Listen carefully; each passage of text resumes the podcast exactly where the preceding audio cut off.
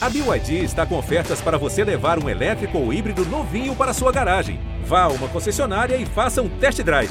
BYD, construa seus sonhos.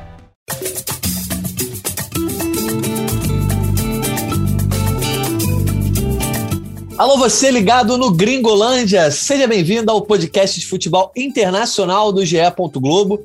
Eu sou Jorge Natan e essa é a nossa edição 129. Estamos aqui de novo para falar do futebol de seleções, já que o debate está pegando fogo sobre as chances de brilhar no Qatar em 2022. A seleção brasileira está sendo alvo de críticas, a França está mostrando que é osso duro de roer e já tem gente confirmando as vagas aos poucos para esse debate, olhando já para a Copa do Mundo. Estão comigo hoje Marcos Felipe e Rodrigo Lois. Salve, Marcão. Como diria o saudoso Vanucci, o Qatar é logo ali, hein? Que isso, salve, salve Jorge, salve Rodrigo Lois, salve pessoal. Tá escutando Gringolândia, é, né? Qatar é logo ali. A gente vai ser uma. E vai ser. Não custa lembrar, acho que é muito importante quando a gente falar dessas seleções, a gente vai dar o momento das seleções aqui.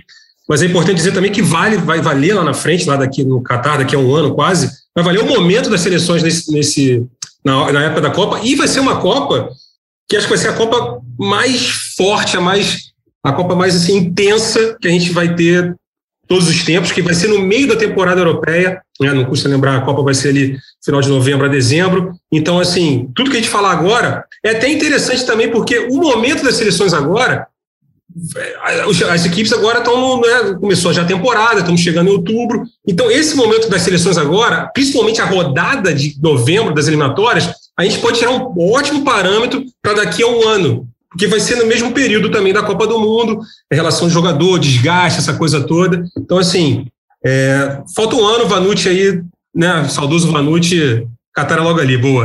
Boa, é, um ano aí, um pouquinho. Lembrando que a Copa de 2022 vai começar em novembro, né? Não vai ser no meio do ano. Mas, Rodrigo Lóia, seja bem-vindo. Na semana passada a gente falou sobre seleções aqui no Gringolante também, só que nesse mundo de data FIFA, né, que todos os jogos ali são concentrados num período muito curto, uma semana é muito tempo, né? Então já tem opinião que a gente vai ter mudado, né? Fala, Natan, fala, Marcão. Um abraço para todo mundo ligado no Gringo dessa edição.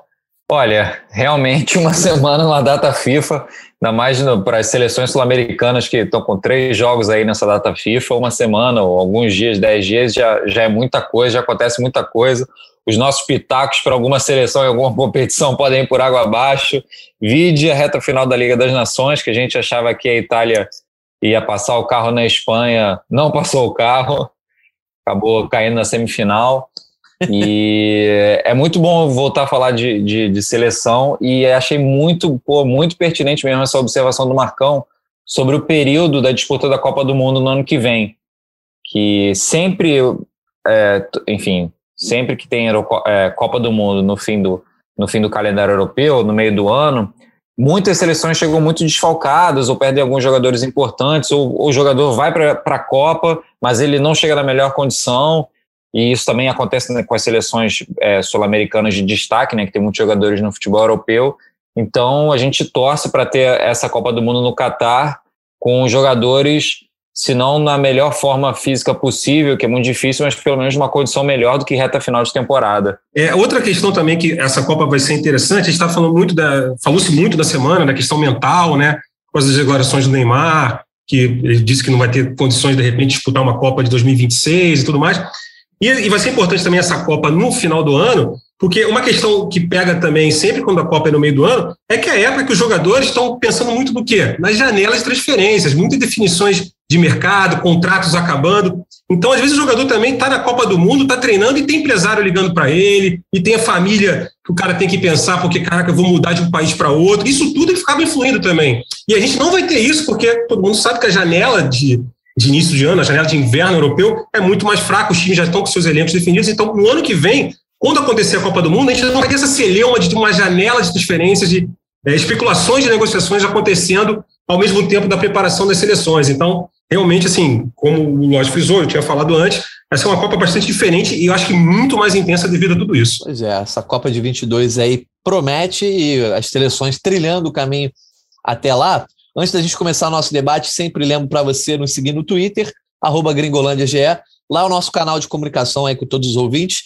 Se você esbarrou com a nossa resenha no GE, saiba que também pode nos ouvir no Spotify, no Castbox, e nos outros agregadores, e, e lá você se inscreve para receber notificações sempre que uma edição sair do forno. Lá no Twitter, uma galera sugeriu um podcast sobre o Newcastle, né? A gente pediu sugestões de temas.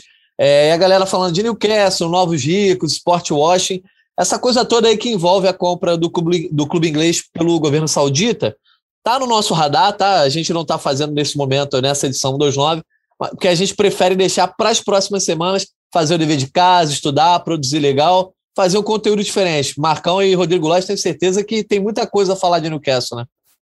E, e Natan, não, inclusive, né, o negócio do Newcastle, é até complicado de falar alguma coisa agora, porque as janelas, tá, acabei de falar de janela de transferências, a janela ainda falta muito para a janela, mas assim, já estão especulando de cada quatro especulações que aparecem na internet, no Twitter, de algum jogador transferindo, cinco para o Newcastle. É basicamente isso, né? Todo mundo está na mira, é técnico está na mira, é jogador. Então acho que fica até complicado a gente fazer o universo agora, os novos donos, né, os novos executivos, né? Que vão ser, que vão gerenciar o Newcastle, a mando do fundo saudita, se apresentaram somente ontem. Ontem, a gente está gravando esse podcast numa quarta-feira. Se apresentaram somente na terça-feira ao grupo, né, ao Newcastle, aos jogadores. Então, assim, ainda é um pouco embrionário, desculpa. Então a gente vai ver o que, que a gente vai estudar um pouquinho mais para falar sobre o Newcastle. Isso aí. Lógico, quer falar alguma coisa aí do Newcastle? Não, acho que é isso. Acho que a gente tem que se preparar para falar sobre o tema da melhor maneira possível, porque é um tema bem complexo e para a gente traduzir isso para o nosso ouvinte não dá para fazer de uma hora para outra, não. É, então esperem aí uma edição especial sobre o Newcastle, todo mundo é, badalando mais um novo rico no futebol. Mas vamos aqui, então. Ah, primeiro agradecendo a participação da galera lá no Twitter, né? Beco do Flá, Júlio Velasco, Jean Felipe, Gustavo Bini, sempre nos ouvindo aqui, Rodrigo Calvino, Gabriel JS, Cleiton Borges, obrigado pelas sugestões, estamos anotando tudo. Marcão e Lois, vamos começar direto ao ponto aí. A galera que ouve o Gringolândia gosta de opinião e eu, que sempre estou aqui no comando, luto contra os muristas. Eu tenho essa cruzada aí contra quem fica em cima do muro. Então a gente vai fazer aquela famosa dinâmica de prateleiras depois dos resultados aí dos últimos dias, tanto nas eliminatórias como na Liga das Nações, que eu acho que chamou bastante atenção aí os resultados. Vamos dividir as seleções nas seguintes prateleiras, tá? Eu quero a, a prateleira 1 é a favoritaça, e aí eu quero uma seleção só, daqui a pouco vocês dão opinião. A prateleira 2 é briga forte, seleções que têm muita condição de, de, de ser candidata, de ser campeã do mundo em 2022, mas não são as favoritaças tem chances. É aquela seleção que, ah, tem chance, sabe como é, né? De repente. Ou só se tudo der certo. Tem que ter aquela conjunção absurda que só acontece em Copa do Mundo. Vamos começar então, Marcão. Quem é a favoritaça para a Copa do Mundo de 2022? Não, hoje, hoje não tem dúvida que é a França, né? Embora a França só, só goste de jogar quando está com vontade, né? A gente viu no, o primeiro, o primeiro tempo contra a Bélgica na semifinal da Liga das Nações. A gente teve um exemplo clássico disso, embora né, a Bélgica é um excelente time, mas acho que a, a França, por, por, todo o seu elenco, pela, pela, pela, quantidade de jogadores, a gente falou muito questão de momento.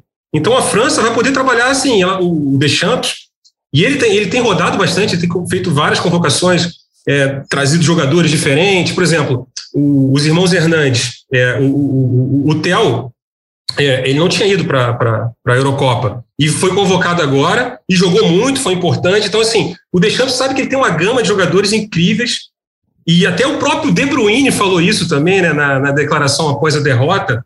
É, o pessoal reclamando, falando que a Bélgica sempre morre na praia, aquela coisa toda. E falou: Ó, mas é complicado, a gente perdeu para a França. E a França tem uma, uma gama de jogadores enorme. Eles podem né, é, trabalhar isso. Então, acho que a França, pelo elenco, Ainda falta querer sempre jogar com a intensidade que jogou, por exemplo, no segundo tempo contra a Bélgica, né? ou no jogo contra a Espanha de uma maneira total. Então, acho que é isso. A França, para mim, é a favoritaça, não tem dúvida. Concorda, Lois. Viu? Tem muita coisa de. Pô, fugi do muro bastante agora. não, favoritaça. Meio muro ali de Le Parcours, direto. Falando não, mas a, a favoritaça a França, eu, eu achava que era fácil. Já vou até anotar aqui que a gente vai depois postar lá no nosso Twitter essas prateleiras. Rodrigo Lois, é barbada mesmo a França favoritaça ou você tem aí alguma visão diferente? A Leleblé, a Leleblé, eu concordo totalmente. Acho que a França é a maior favorita hoje. É, 13 de outubro de 2021, ao título da Copa do Mundo de 2022. Principalmente pelo que a gente viu nessa reta final, da, nesses dois jogos, né, na semifinal e na final da Liga das Nações, A França ela não joga o tempo todo de uma maneira absurda. Não é um, uma seleção que joga o tempo todo num nível muito acima das outras. O problema é quando ela joga, é, principalmente com, quando o ataque funciona. O Benzema jogando muito, o Mbappé jogando muito, o Griezmann ajudando, e você tem outros jogadores jogando muito bem, Pogba jogando muito bem, Lorri no gol. Então, você tem vários jogadores de altíssimo nível na seleção da França e por mais que ela não jogue o tempo todo muito bem, quando ela está jogando muito bem, eu não vejo outra seleção que chegue nessa, nessa circunstância hoje, que tem esse potencial. Acho que a Itália, a, Itália em alguns jogos da Eurocopa, quando ela jogou muito bem, era uma coisa impressionante. Acho que só a Itália chegaria nesse patamar hoje para mim, tá? Minha opinião. Acho que dependendo das circunstâncias, talvez a seleção brasileira, mas eu não lembro de, de jogos recentes da seleção brasileira que ela tenha apresentado um futebol nesse nível. Então eu coloco a França bem acima. Mas olha só, vocês estão falando da França, eu concordo com vocês, é a favoritaça, mas da França 100% ou da França é, em modo jogo sério, né? Aquela coisa da ah, a França nem sempre está no, no modo foco total. E a gente vem de uma experiência, experiência esse ano ainda, poucos meses atrás, de uma Eurocopa em que a França foi eliminada para a Suíça em um jogo que chegou a abrir 3 a 1 e aí por circunstância do jogo, acaba empatando, vai para prorrogação, enfim. A França cai de forma precoce. Agora, beleza, a França, no ideal, ela é, realmente parece ser imbatível ou, ou coisa perto disso. Só que dá para confiar nessa França, dado o histórico recente, inclusive dentro do próprio jogo contra a Bélgica, né? O próprio jogo contra a Espanha, sempre parece que começa numa marcha mais lenta. Qual a opinião de vocês sobre isso? Porque na Euro já custou caro na Copa do Mundo, acho que existe um grande risco também, né? Bom, eu acho que a Euro foi um aviso para o Deschamps, eu acho que ficou bem claro, a, imprensa francesa bateu bastante nisso, nessa tecla. Eu acho que, inclusive, foi, foi bom a Euro para justamente foi que a Euro é, é, foi o torneio entre esses dois, né, essas, duas, essas duas competições, entre a Copa do Mundo 2018, que a França foi campeã, e entre a Liga das Nações agora, que venceu no, final, no último final de semana. Então, acho que a Eurocopa foi um grande aviso para essa seleção não achar que ela pode ganhar a hora que ela quer e como você falou também a questão da Suíça também, embora a França também não estivesse fazendo uma grande campanha, mas tem essa questão de circunstância de jogo. E isso também a gente vai ter na Copa do Mundo, fica difícil a gente cravar.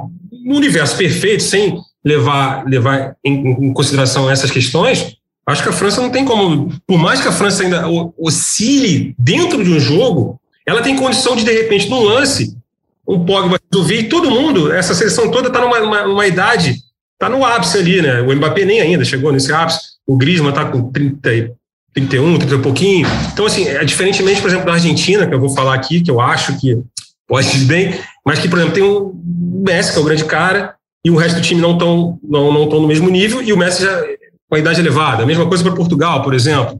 A mesma coisa para o Brasil, mas aí não por questão, questão do Neymar, questão do Neymar ser um cara de um homem, de um exército de um homem só. Então, por isso, pelas outras concorrentes, por mais que essa questão da, da França né, ratear de vez em quando. Eu acho que devido às outras concorrentes não tem essa força toda, tirando novos fora a Itália, mas a Itália eu acho que passa pela questão de a questão do elenco também, tem um time brilhante, um técnico brilhante, mas assim, um time, talvez falta um elenco, estrelas, por exemplo, você tem o Chiesa, sai o Chiesa, não sei se o nível, e olha o Chiesa é um grande jogador e tudo mais, mas ele não é um cara, não está nessa prática classe, né? como Messi, como Griezmann, como Mbappé, e, e se ele sair, então, tá entendendo? Então, por isso que eu acho que a França, por mais que ela rateie, é. e ela tem Copa como grande aviso, como grande alerta para não eu cometer o mesmo essa erro. bola, Lois, porque é constante, né? E até na Copa de 18, mesmo se pegar a trajetória da França, ali o jogo contra a Argentina, né? É porque tinha tanto, tanta gente jogando bem. E aquele é o grande jogo do Mbappé naquela Copa do Mundo, né? Mas a França teve chance de ser eliminada da Copa de 2018 também. E aí a gente vê a própria Liga das Nações, os dois jogos, né? A França teve é, boas chances também de perder os dois jogos, tanto para a Bélgica quanto para a Espanha. Não é algo raro para essa seleção da França. Então, no torneio de mata-mata, é, a gente está exaltando a França, mas eu estou fazendo esse papel só de colocar ali uma vírgula, né? Porque famoso advogado do, do diabo, né, Nathan? Esse papel que você está cumprindo, mas agora falando sério, tem isso da França, por parte dela não jogar tão bem, tem a questão do adversário ser forte e impor dificuldade em momentos do jogo, e tem circunstâncias do jogo, como o próprio Marcão lembrou. Tem jogo que acontece um monte de coisa que influencia no desempenho das seleções e, isso interfere. Mas se você parar para pensar agora, é, a gente fala que a, a, é engraçado, né? Já está falando de uma inconstância da França ao, é, em determinados jogos. Mas a França não perde um jogo oficial desde 2019, quando perdeu para a Turquia nas eliminatórias para a Eurocopa. Isso jogo oficial. Ela para a Suíça, ela foi eliminada nos pênaltis.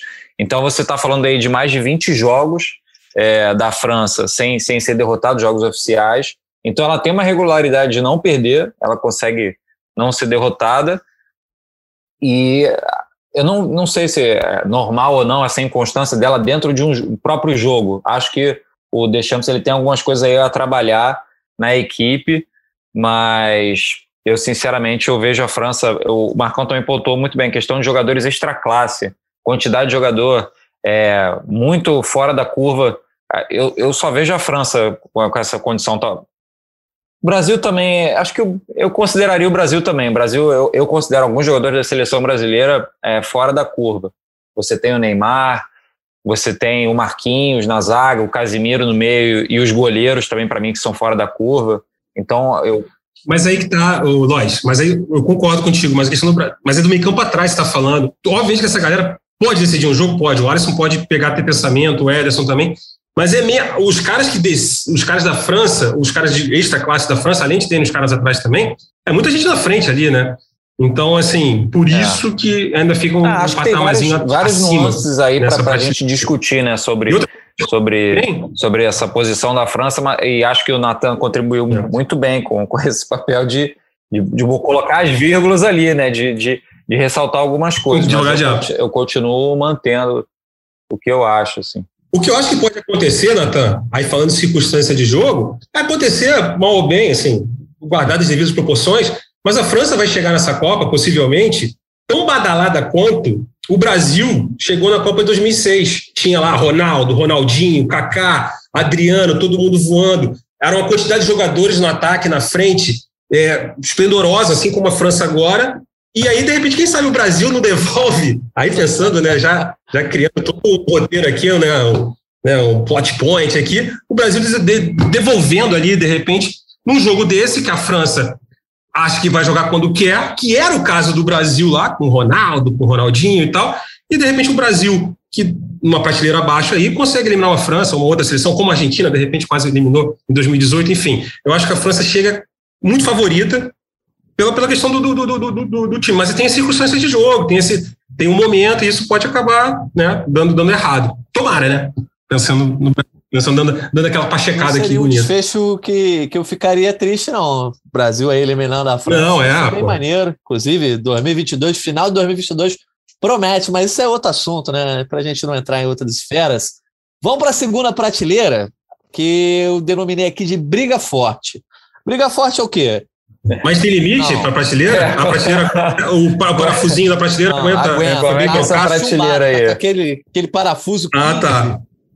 Então, porque a questão, geralmente a gente faz aqui o Power Ranking, né? E no Power Ranking a gente bota ali na ordem, mas uma, uma, alguém acha que uma seleção está na frente. Na prateleira não, cabe todo mundo, é que nem coração de mãe. Se vocês quiserem botar 10 seleções, o que eu acho que vai acontecer, pode botar.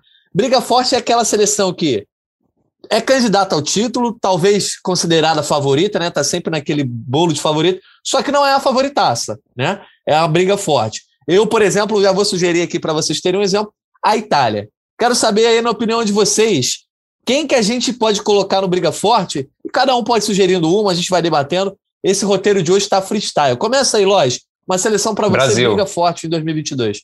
Acho que essa tem que ser colocada, não só por ser maior vencedora de Copas do Mundo, mas também por a seleção de hoje do Tite, apesar de alguns desempenhos não tão bons nos últimos jogos, para mim ela continua sendo uma seleção muito forte e candidata ao título. E, não, eu, eu não eu ia só dizer que eu, quando o Lois ele citou o time do Brasil, eu também acho que o Neymar é realmente o cara, é o único que tem um poder de decisão ali, mas tem o Marquinhos, o Casemiro e, e, e também eu acho que o Alisson, né, que está ali é de nível muito, muito bom. Só que nesse momento a gente está aqui é, no meio das eliminatórias, o Brasil está jogando mal todos os últimos jogos. Eu acho que muita gente em casa não colocaria o Brasil como briga forte. Eu colocaria também, não só pelo time atual, mas por toda a questão de tradição. Não dá para desprezar o Brasil. E aí, Marcão, briga forte? Não, briga forte. E também tem o seguinte: a gente É, tem dois, dois fatores. Assim. Primeiro, a, a, seleção brasileira, ela, ela entrou num momento também agora que as eliminatórias ficaram fáceis para o Brasil. A verdade é essa. É, em virtude da Liga das Nações, em virtude de não ter amistosos contra seleções mais fortes da Europa, acaba ficando estagnando.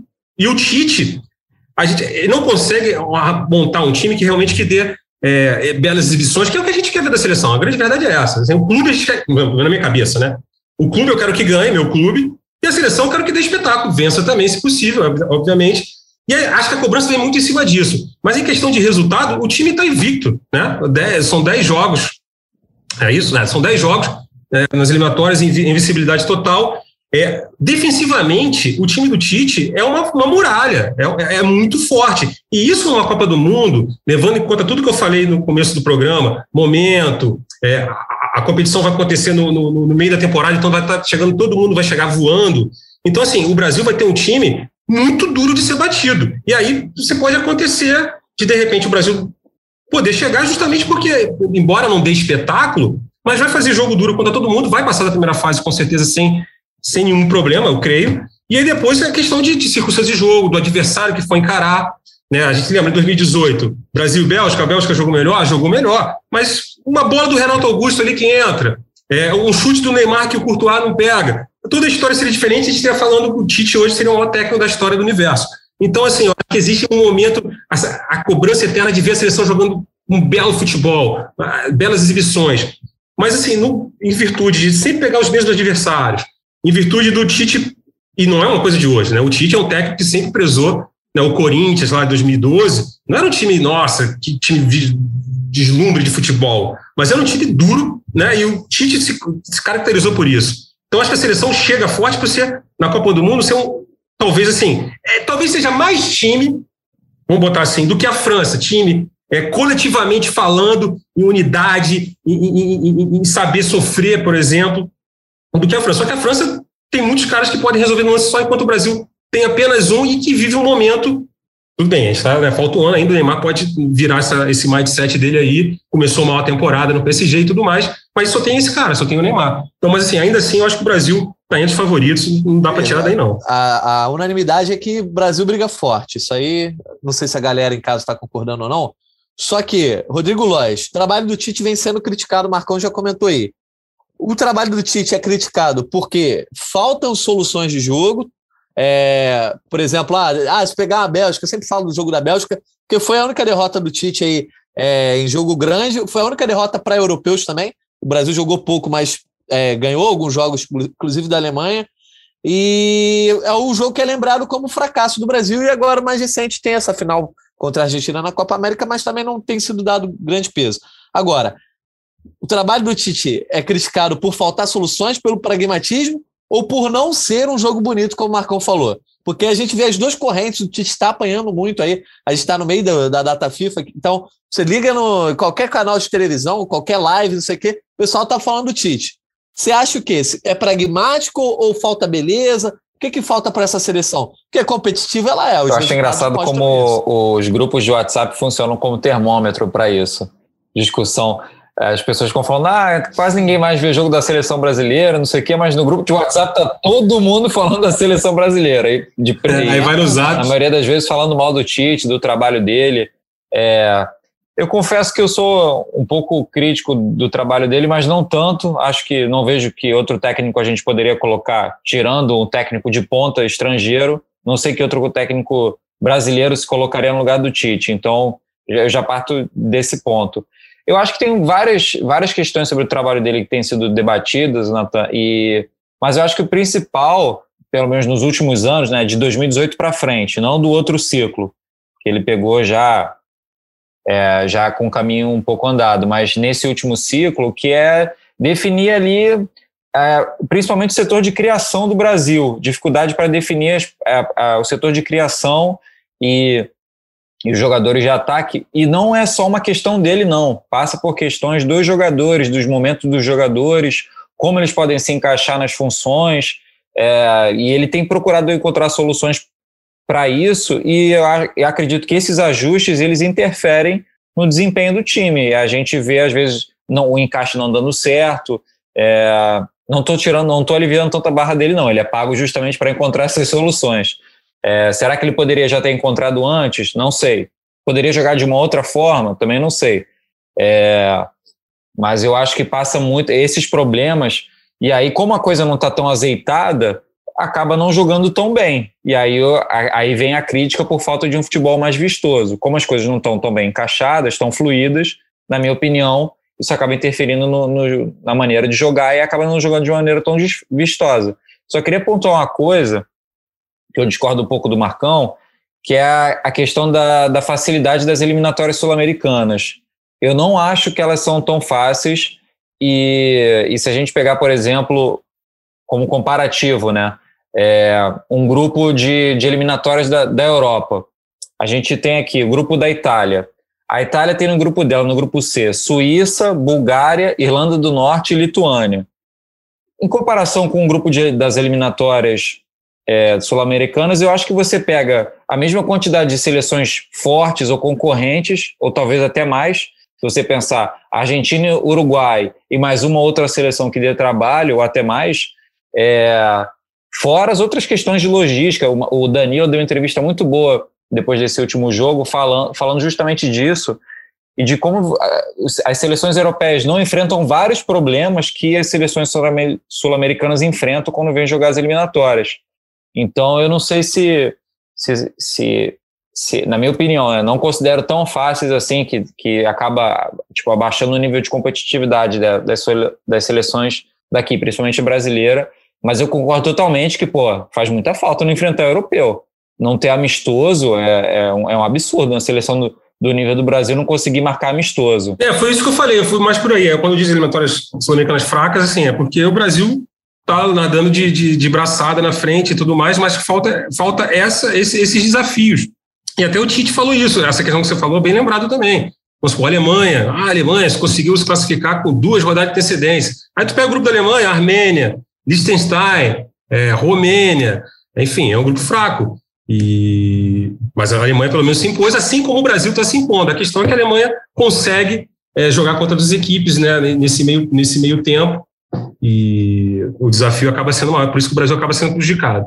Ó, então, no nível do Brasil aí, a gente vai começar a montar essa prateleira e eu quero saber de vocês, vocês preferem falar vários times que estariam nessa prateleira ou ir um por um?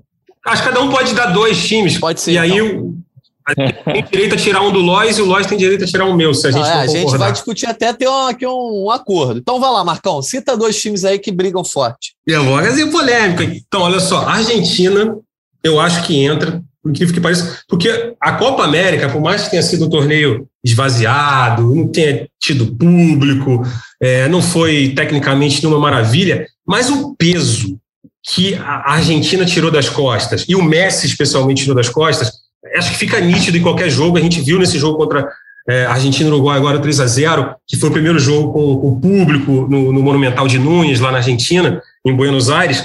Então, assim, o semblante dos jogadores, o nível de, de. e a qualidade que tem o futebol argentino, né, por mais que as peças mudem.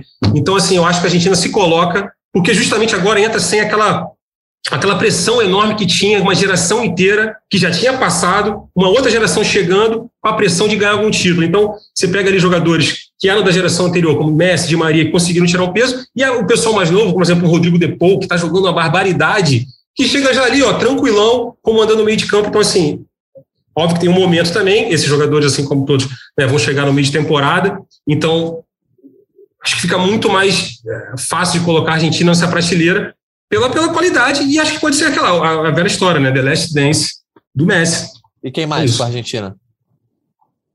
Ah, mas ah, são dois, eu falei dois, né? Aí a Bélgica. A Bélgica, por mais que as pessoas falem, ah, a Bélgica morre na praia, que blá blá blá, que blá blá blá, mas é um time que se consolidou. A Espanha também bateu um ano, ficou anos. A gente brincava antigamente, ah, a Espanha vai morrer na praia, até que a Espanha ganhou uma Eurocopa 2008, ganhou a Copa 2010 e ganhou uma Eurocopa 2012, tudo na sequência.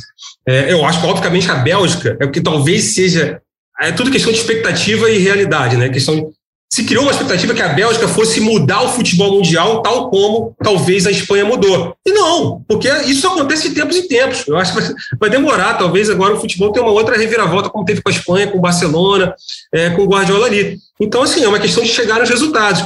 Tem a Liga das Nações, eu acho que é um excelente torneio, está se consolidando. A Bélgica né, bateu na trava agora aí, chegou nas semifinais. Eu acho que pode ser um torneio para a Bélgica, é, de repente, é, conseguir um título, se não vier a Copa do Mundo, porque eu acho que ainda tem condições. Foi semifinalista em 2018. Essa questão de. É muito fácil, é muito é, é cômodo né, para comentaristas que, de repente. Cara, deu uma cornetada agora, hein? É, comentaristas às vezes não acompanham tanto o futebol assim, na hora de analisar, botar a Bélgica nesse balaio de tipo, ah, o time que né? peida. Assim, né? Então, é, é isso. Eu acho que a Bélgica entra, tá nesse, nesse grupo aí também, Bélgica e Argentina. Se o Lois quiser tirar mais das duas, sinta-se à vontade. Eu quero saber a opinião do Lois sobre essas duas e o Lois também já dá duas aí para depois o Marcão ver Olha, eu dar vou, aquela rebatida. Eu vou ser bem sincero. A Argentina eu até manteria. Eu depois, ouvindo o, o Marcão argumentar e tal, eu até manteria, mas a Bélgica eu tiraria. Eu não coloco ela nessa, nessa situação, não. Eu coloco Além do Brasil, eu colocaria a Itália e a Inglaterra. Mas e a Argentina eu concordo totalmente. Os argumentos não vou nem repetir para a gente não perder tempo.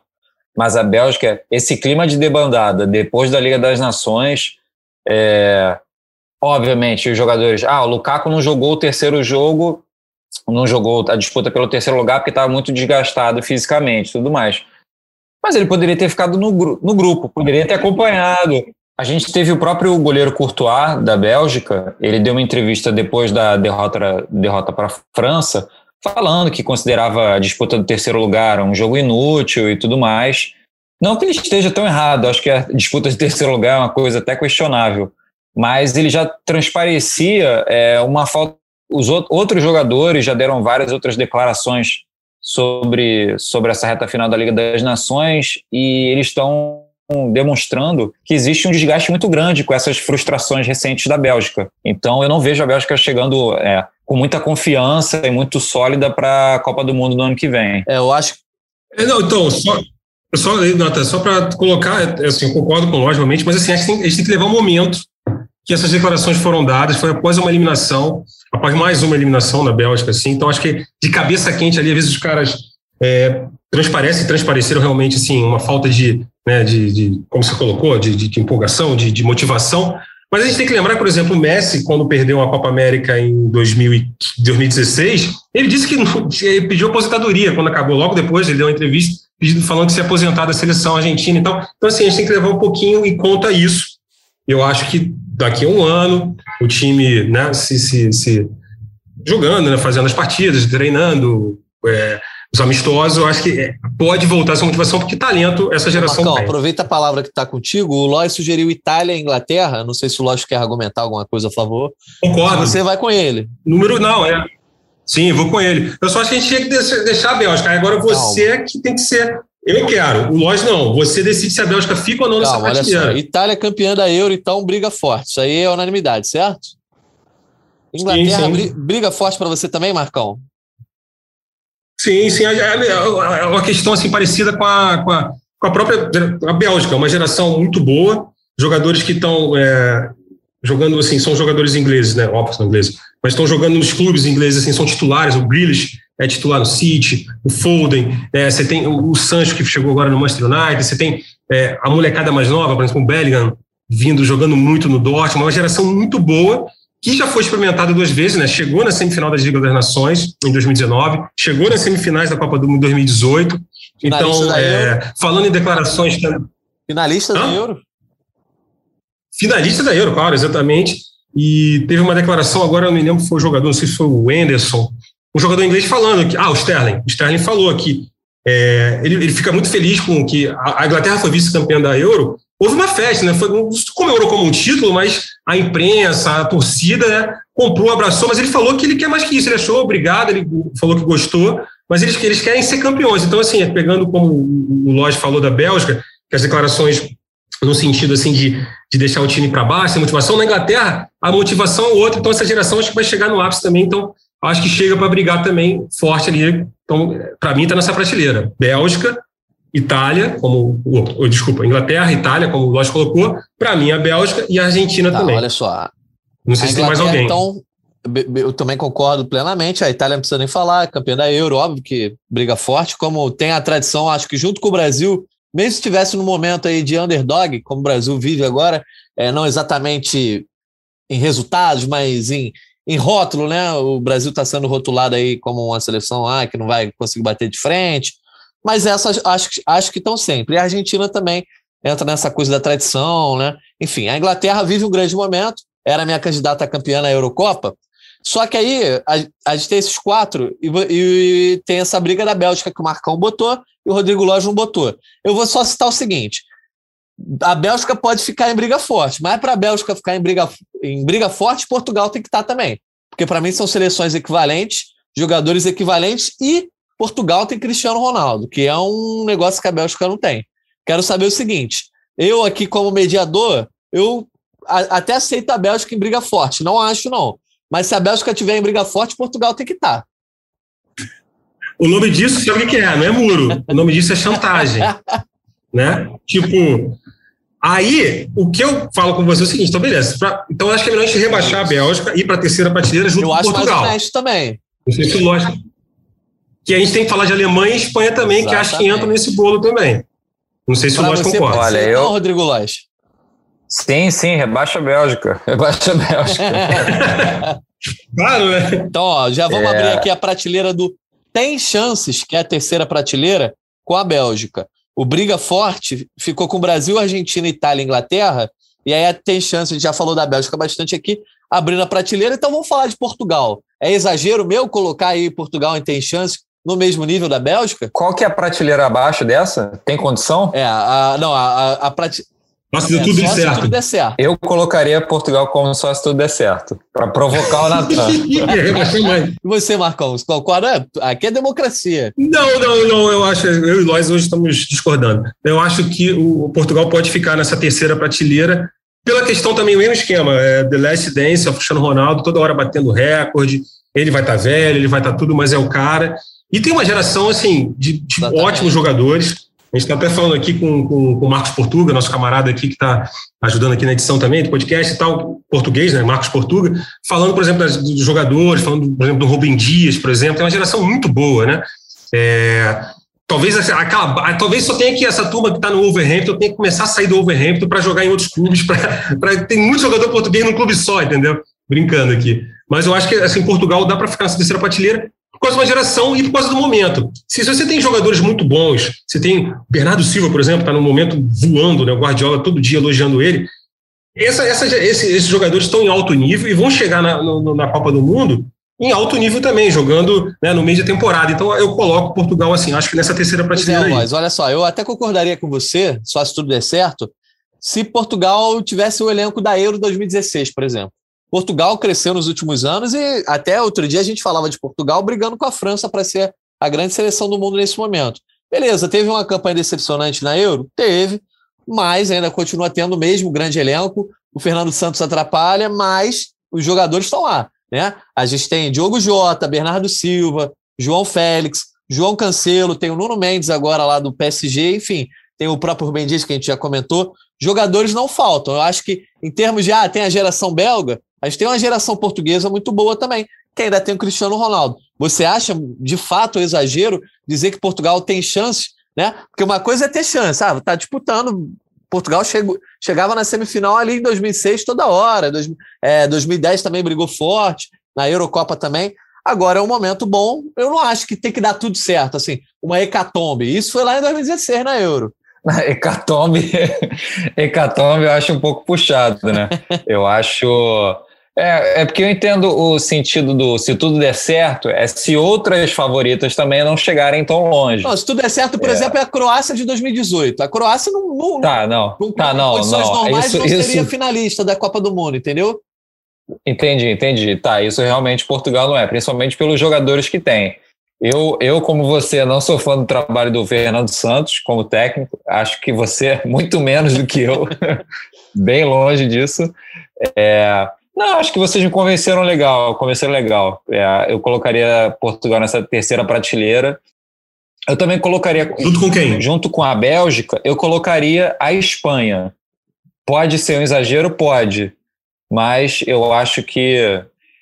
Eu não sei se é, se é algum, alguma relação mais umbilical com a Espanha, ou por, por gostar de alguns jogadores ou não, mas ela ficaria ali no limiar entre o só se tudo der certo e o tem chance. Eu, eu veria a Espanha. Porque eu acho que, a, agora falando sério, eu acho que a Espanha ela fez bons jogos, ou muito bons jogos, contra seleções mais fortes do que ela. Então, é, não, talvez não o jogo, talvez não o jogo todo, mas uma parte considerável desses confrontos. Então, acho que por isso eu colocaria ela nessa situação. Ah, já passando a bola para o Marcão, eu acho que a Espanha, numa análise assim, ela vive a situação oposta do Brasil, que a Espanha tem futebol, tem filosofia, joga bonito, mas muitas vezes não tem resultado, entendeu? Não, concordo, concordo. Eu assino embaixo do que o Lodge falou. É uma geração. É, e assim, e, e, e, talvez os principais jogadores, o Ansu Fati, o Pedri, que são dessa nova geração, né, que são eles vão passar por provação, uma provação muito forte, que é jogar nesse time horroroso do Barcelona. Horroroso, né? Uma nova. Então, assim, é, pode ser 8, 80. Eles podem ganhar uma casca enorme para chegar nessa Copa do Mundo até lá, daqui a um ano. Ou também podem chegar sem confiança e tudo mais. Eu acho que é uma incógnita. Mas pelo todo o lastro que tem a Espanha, pelo trabalho do Luiz Henrique, por isso que o Lodge falou de, de boas exibições contra grandes seleções, eu acho que a Espanha entra nessa prateleira também do, do, do a terceira prateleira. E eu boto, evidentemente, a Alemanha, que já está classificada. É, foi um grupo fraco, foi, mas é um trabalho novo. O Hans Flick já tem cinco jogos e cinco vitórias. É um misto, um mix de gerações, né? Por exemplo, você tem o Goretzka, que, para quem não sabe, é o clone do Rodrigo Lois, só que cheio de Mega Mass, assim, né? Tomou muito Mega Mass, o Goretzka, o Rodrigo Lois não tanto. E tem o Goretzka, por exemplo, que é o, é, é o, meio dessa geração. Aí tem o Thomas Miller, que é a geração anterior, e tem a molecada mais nova que está chegando agora, como, como, o Musiala, que inclusive fez o primeiro gol dele e se tornou o segundo jogador mais jovem na história da Alemanha, a, a, a história a fazer um gol pela seleção da Alemanha. O último cara que era mais novo que ele tinha feito gol em 1910. Então, assim, é uma geração que tem mais um ano de lastro, o Hansi Flick trabalhar esse time todo. Por exemplo, já chega agora em novembro, já classificado, já dá para ele pensar em, em, alternativas de jogo, enfim. Eu acho que a Alemanha entra também nesse terceiro pote, não sei se vocês concordam. Eu concordo, já passando a bola para o Lois, até porque, Marcão, eu acho que a Alemanha é desses times assim, por mais que esteja momento ruim, o mínimo para ela é ter chances, né? Por toda a tradição, por toda a questão que a gente sempre vê sempre, né, cara? Alemanha. E aí, Lois, o que, é que você vê aí desse trabalho do Hans Flick começando? Não, concordo totalmente. Acho que o Hans Flick enfim, são só cinco jogos, né? não, é tanto, não são tantos jogos assim, mas já demonstra, principalmente pelo que a gente vê no jogo, é, evolução em relação ao que vinha sendo o trabalho do Joaquim Love nos últimos anos. Como o Marcão comentou perfeitamente, só o histórico da Alemanha já, já deixa ali, o Natan também reforçou, só o histórico da seleção alemã em Copas, em grandes torneios, se a gente também puxar a Eurocopa, também coloca ela com, com patamar de chance, e acho até que a, a Alemanha tem jogadores para brigar pelo título, tem qualidade é, individual para brigar pelo título. A gente, vocês falaram do Goretzka, do Miller, tem o Neuer, enfim, tem vários jogadores aí, dos mais experientes aos mais novos, para brigar. Acho que tem chance sim. Eu não sei se, não sei, acho que pelo histórico um pouco, não tão recente, mas da, das, das outras competições, é, ela não chega a brigar forte mas é nessa, nessa prateleira aí com a Bélgica, com a Espanha e com Portugal, com certeza. Ó, então a gente está fechando a prateleira do Tem Chances com Bélgica, Portugal, Espanha e Alemanha. Mais alguma sugestão? Porque a gente, se não passa para a prateleira do só se tudo der certo, onde tem ali candidatos ao título, tá? Assim, é. Eu tenho é, duas já. Eu tenho duas então, fortes para essa vou, prateleira. Eu vou aqui citar, por exemplo, ah, de repente um Uruguai, ah, tem a chance, uma Dinamarca, uma Holanda, essas coisas. Enfim, estou sugerindo. Vai lá, Sim. Marcão, quais são as tuas sugestões? essas, essas iguarias aí, essas iguarias do mercado. É. não, não, então, eu acho que passa justamente, é, é, é, Holanda e Dinamarca, que você colocou, a Dinamarca já se classificou, fez uma ótima Eurocopa, toda a questão do Eriksen, a gente tem que levar que isso deu é, uma, por incrível que pareça, deu uma força mental para o time, né, é, é são jogadores que vão chegar no mesmo nível é, de, de, atuação, provavelmente no ano que vem também. E assim, aquela velha história, é, seria mais ou menos a Croácia da vez, se tudo der certo, você se classifica, pega um, um grupo mais tranquilo, e aí passa de fase, aí vai o chaveamento daqui e ali, quem sabe. E a Holanda, na mesma situação, só que assim, né, na prateleira eu ia botar ela, seria o primeiro livro, Holanda na frente da Dinamarca, porque Holanda é Holanda, né, evidentemente, é, é, uma, é tá, também passando por uma entre safra, mas tem um técnico que é, é um técnico vencedor, Luiz Vangal, é maluco, é maluco. É, enfim, mas é um cara que é experimentadíssimo. Foi o técnico que levou a Holanda, né? A, último, a última grande campanha da Holanda lá, que foi né, o terceiro lugar em 2014 aqui no Brasil.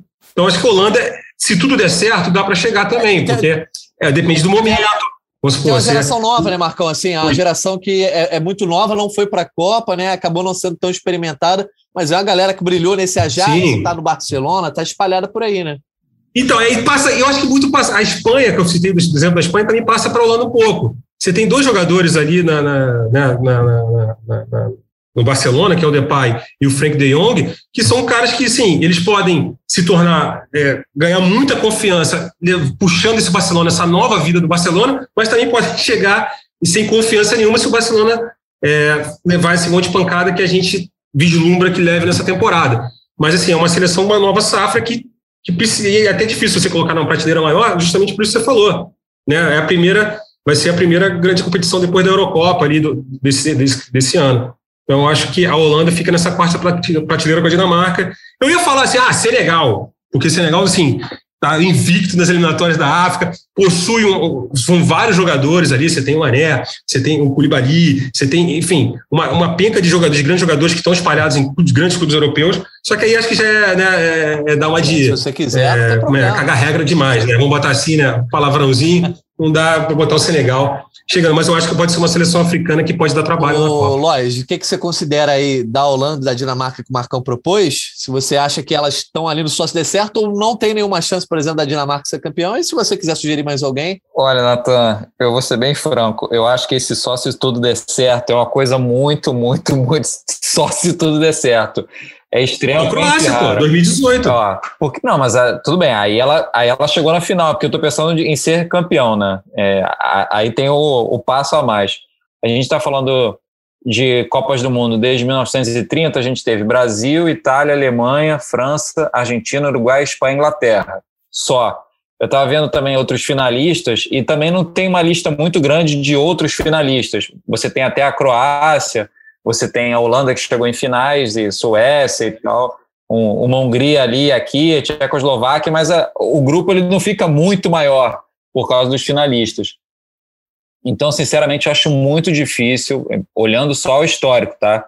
Olhando o histórico e também a questão de potencial, agora voltando a falar mais da Dinamarca e da Holanda, de potencial atual, eu concordo com a Holanda. A Dinamarca, eu acho, cara, é muita. Realmente é um negócio muito fora da curva se a Dinamarca for campeã.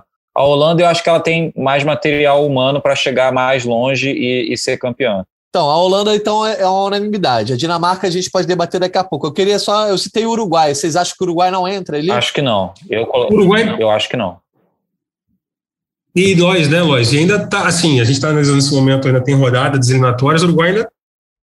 Tá em quarto, é. Óbvio que a chance do Uruguai, pelo menos, ficar pegar uma repescagem é grande, mas. Geralmente o Uruguai vai pela repescagem ou naquela vaga mais terceiro, quarto lugar mesmo, né? É, pois é. Então, assim, e é um time, é aquela velho problema, é um país muito pequeno e vive uma é, entre safra. né? Soares e Cavani aí já. Né? Então, assim, é complicado. E, assim, e é um time que o Tabares é um cara que, nossa, tem que ter uma estátua lá no Uruguai. Mas, assim, ele, ele, ele mantém o estilo de jogo dele, independentemente do que ele tem, que ele ganha. Então, por exemplo, se tem jogadores, sei lá, como, ele podia basear o jogo dele em jogadores como Valverde, por exemplo, mas não é o estilo dele. Né? É um, é um time de muito mais reativo. Então, assim, fica complicado você colocar o Uruguai, tinha que dar muito certo para dar o dobro de certo do que deu para a Croácia, por exemplo. Ó, então o Uruguai te deixa fora. Mas sobre a Dinamarca, cara, eu tendo a colocar a Dinamarca aqui é, por toda a questão vivida aí na Eurocopa, eu acho que é um impulso emocional, e isso conta muito numa Copa do Mundo. A questão dos próprios jogadores terem ganho mais chance dos seus clubes, né? A Euro deu mais chance para diversos jogadores aí. É, o próprio Braithwaite aí tá fazendo falta, tá, para o Barcelona, agora que o Agüero não tá jogando. Mas, enfim, eu, colo eu colocaria a Dinamarca aí, porque eu, eu acho que se tudo der certo, a Dinamarca tem uma chance. Tudo, tudo mesmo. E zero pressão, né? E zero pressão também. É um time que chega, pô, ninguém, ó, não tem aquela pressão que vão só a França vai ter, que a Espanha, por mais que a gente tenha colocado uma terceira prateleira, tem a pressão, né? Todo, todo mundo que a gente citou aí, a Holanda, que tá, é um time muito, tem muito mais pressão, que se espera muito mais. Então a Dinamarca é um time que chega mais tranquilo. Então, acho que dentro desse universo de prateleiras que você colocou, dá para se colocar.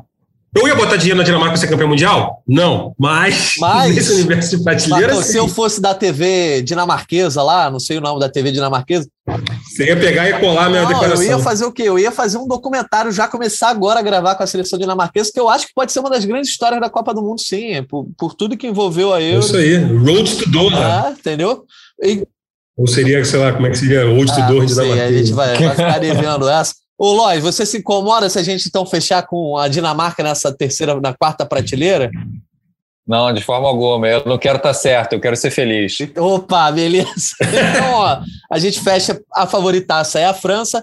Briga forte Brasil, Argentina, Itália, Inglaterra. Tem chances Bélgica, Portugal, Espanha e Alemanha. E só se tudo der certo, Holanda e Dinamarca. Então a gente eu acho que fez um debate bastante longo aqui e aprofundado sobre essas seleções. Alguém quer citar alguma outra seleção que a gente não falou? Quer algum destaque ou alguma decepção, alguma coisa nesse sentido, não? Eu queria só comentar uma coisa que o Marcão pontuou, legal das eliminatórias africanas. É, a gente está tendo uma briga boa entre a Costa do Marfim e Camarões pela liderança do Grupo D. As, as duas seleções tradicionais da África estão brigando pela, pela, pela primeira posição no grupo deles e só vai passar um para a próxima fase, que já é a gente está na segunda fase, na terceira fase já é que define quem que vai para a Copa do Mundo. Então, uma dessas seleções provavelmente vai ficar, provavelmente não, certamente vai ficar fora. E, é, a gente vai dar uma se não passada, me engano, são cinco que passam. Vai dar uma passada nas tabelas, então, agora. É, lembrando para a galera que nesse momento que a gente está gravando, tarde de quarta-feira, só três seleções estão garantidas na Copa do Mundo: Catar, que é o anfitrião, Alemanha e Dinamarca, que a gente tinha comentado agora, já garantiram a primeira colocação dos seus grupos nas eliminatórias europeias. Então a gente não vai entrar aqui em matemáticas, né, do que o que cada um precisa para se classificar, seja agora, seja depois, enfim. Vamos repassar essa situação de cada eliminatória rapidamente. E é só uma parte mais informativa. E aí Marcão e Lois podem pontuando aí, interrompam aí assim que, que acharem necessário.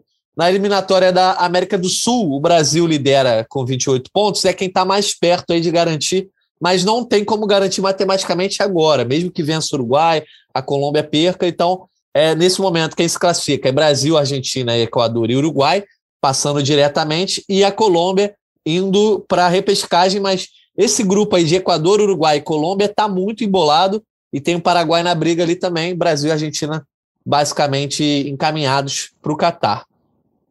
Nas eliminatórias europeias, grupo A tem a Sérvia líder, com Portugal logo atrás, um ponto de diferença. Então é uma briga dupla. Nas eliminatórias da, da Europa é o seguinte: o primeiro colocado já garante vaga direto de cada grupo, diretamente na Copa do Mundo, e o segundo colocado vai para o playoff, que ainda tem duas equipes que vão através da Liga das Nações, enfim. É, procura lá no GE. Globo que tem os detalhes. Então o grupo A está passando a Sérvia nesse momento, mas Portugal tem um jogo a menos, então a tendência é que essa briga aí fique Portugal e Sérvia para ver quem vai direto, quem vai para os playoffs. Grupo B, Suécia e Espanha. Nesse momento, a Suécia é líder, dois pontos à frente da Espanha. Mesma situação aí, mais ou menos, do grupo A, uma briga dupla aí por essa vaga única. No grupo C, a briga está intensa entre Itália e Suíça, com a mesma pontuação, mesmo número de jogos. As duas seleções têm 14 pontos. E, e Natan, então, só um detalhe, só, só desses dois grupos é legal que essas duas seleções vão se enfrentar na, nas rodadas finais de novembro. A Espanha pega a Suécia, dia 14 de novembro, e a Itália pega a Suíça, dia 12 de novembro. Então, assim, e jogando em casa, tanto Espanha, tanto Espanha como Itália. Então, se tudo correr dentro do normal, né, é, supostamente normal, Espanha e Itália vencem seus jogos e assumem a liderança da chave e se classificam. Porque senão as prateleiras que nós fizemos Sim. vão desmoronar, não vão fazer sentido é, nenhum. Mas ainda tem os playoffs, né? A Itália acabou ficando fora é, da, da última Copa Não, claro. por conta de um playoff, mas né, a chance está sempre viva. Ali, ó, grupo D, então, a França está com a, a classificação basicamente encaminhada, é líder do grupo com 12 pontos, tem um jogo a menos que a Ucrânia, que vem em segundo com 9. Então a França está bem perto de uma classificação matemática aí, nesse grupo D. No grupo E, a Bélgica poderia ter se classificado já matematicamente, só que Gales não perdeu o seu jogo. A Bélgica é líder com 16 pontos, e aí tá com tá quase garantida na Copa do Mundo é, é, diretamente, mas ainda está disputando com a República Tcheca e o País de Gales, que tem chance de ir também para a repescagem. Grupo F, a Dinamarca já está classificada, 24 pontos, Segunda colocação vem a Escócia, que deve ir para os playoffs. Tem Israel ali ainda na disputa, mas basicamente a Escócia encaminhada. O grupo G tem a Holanda com 19 pontos na liderança, uma briga direta com a Noruega, que é a segunda com 17. A Turquia chegou a liderar esse grupo, caiu para terceiro, então a Turquia no máximo deve conseguir vislumbrar aí os playoffs. Grupo H, Rússia é a líder com 19, tem a Croácia na cola ali com 17, uma briga direta também por, por essa vaga única. Inglaterra lidera o grupo I com 20 pontos, a Polônia tem 17 em segundo, a Inglaterra a tendência é que se classifique, mas ainda tem condições matemáticas da Polônia alcançar. E no grupo J, a Alemanha já garantiu sua classificação com ampla vantagem, 21 pontos. A Romênia é a segunda com 13 pontos, está brigando por vaga ali com, com a Armênia e também com a Macedônia do Norte. Enfim, essa é a situação das eliminatórias europeias. Na África, na África, o Lodge já deu aí uma palhinha, é, a, a segunda fase está acabando, então o líder de cada grupo passa para a terceira fase.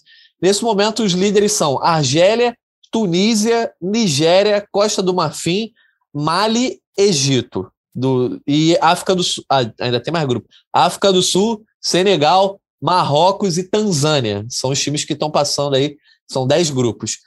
Nesse momento, das seleções grandes que estão ficando de fora, a, a quem chama mais atenção é Gana, que está no, no mesmo grupo da África do Sul, está sendo eliminada, né? não, tá, não, ter, não teria mais chance. Quem, quem cai aí nessa segunda fase não tem mais chance de classificação na África.